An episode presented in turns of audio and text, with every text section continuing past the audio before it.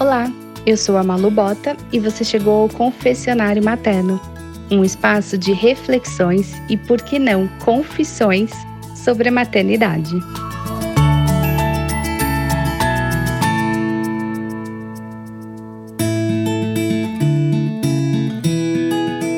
Você já se fez a seguinte pergunta?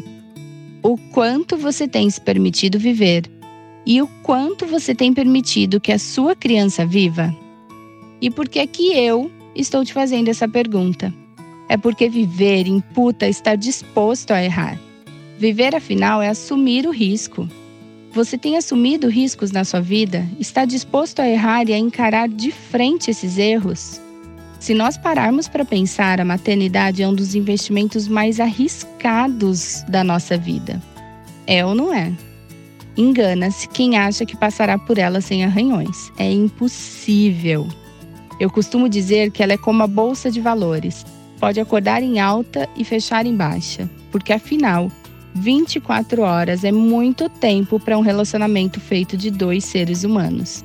E que, portanto, como seres humanos que são, são imperfeitos, são vulneráveis. Você aceita essa imperfeição, abraça e acolhe as suas vulnerabilidades? É comum, veja bem, é comum passarmos uma vida fugindo das nossas imperfeições e tentando não expor as nossas vulnerabilidades.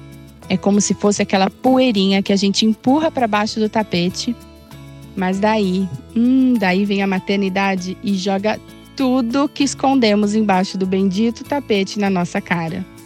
A maternidade é o nosso estado mais puro de vulnerabilidade. Ela abala as nossas estruturas e nos faz enfrentar nossos medos, vergonhas, angústias. É nesse momento que nós vamos buscar a perfeição. Mas nós vamos falhar. Ou se vamos falhar, vamos falhar miseravelmente e vamos errar muito. E nossos filhos, crianças que são, imaturos que são, aprendizes que são, vão errar mais ainda esteja preparada para isso. Afinal, se nós erramos, quem dirá nossos filhos que acabaram de chegar no mundo? Mas sabe qual a importância de errar e de assumir os riscos? Já dizia Alanis: You live, you learn.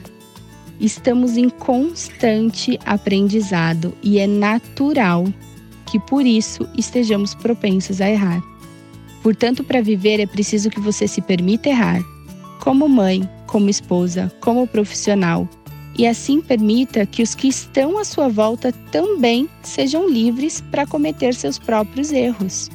Seus filhos só vão aprender a partir do erro deles.